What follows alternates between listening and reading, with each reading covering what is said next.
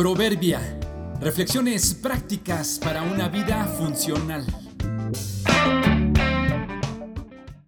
Julio 30. La regla de oro. En ocasiones, el orden de los factores sí altera el producto.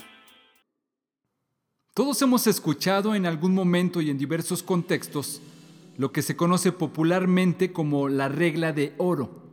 No hagas a otros lo que no quieres que te hagan. ¿Lo has escuchado?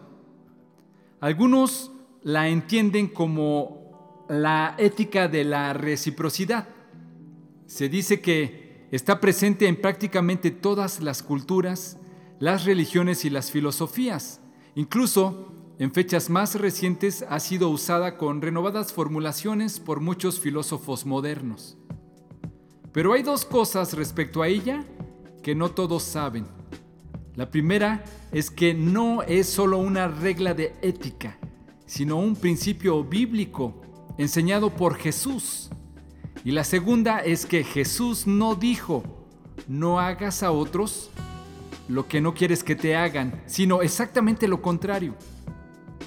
Él dijo, haz a los demás lo que quieres que te hagan a ti. La verdadera regla de oro, a diferencia de su contraparte negativa y pasiva, es una orden radicalmente diferente, porque es un mandato positivo para mostrar amor activo.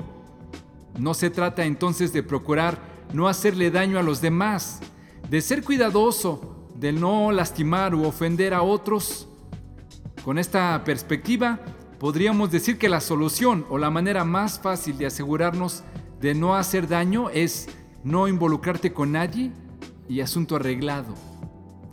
Jesús nos enseñó todo lo contrario. Involúcrate con otros, dale a ellos lo que quisieras que ellos te dieran.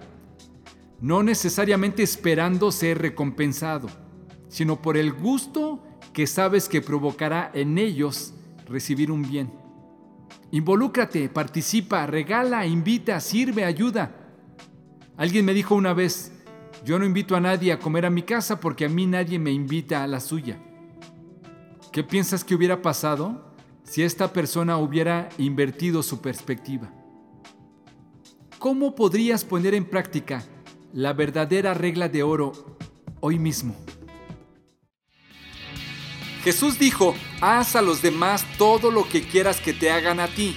Esa es la esencia de todo lo que se enseña en la ley y en los profetas. Mateo 7:12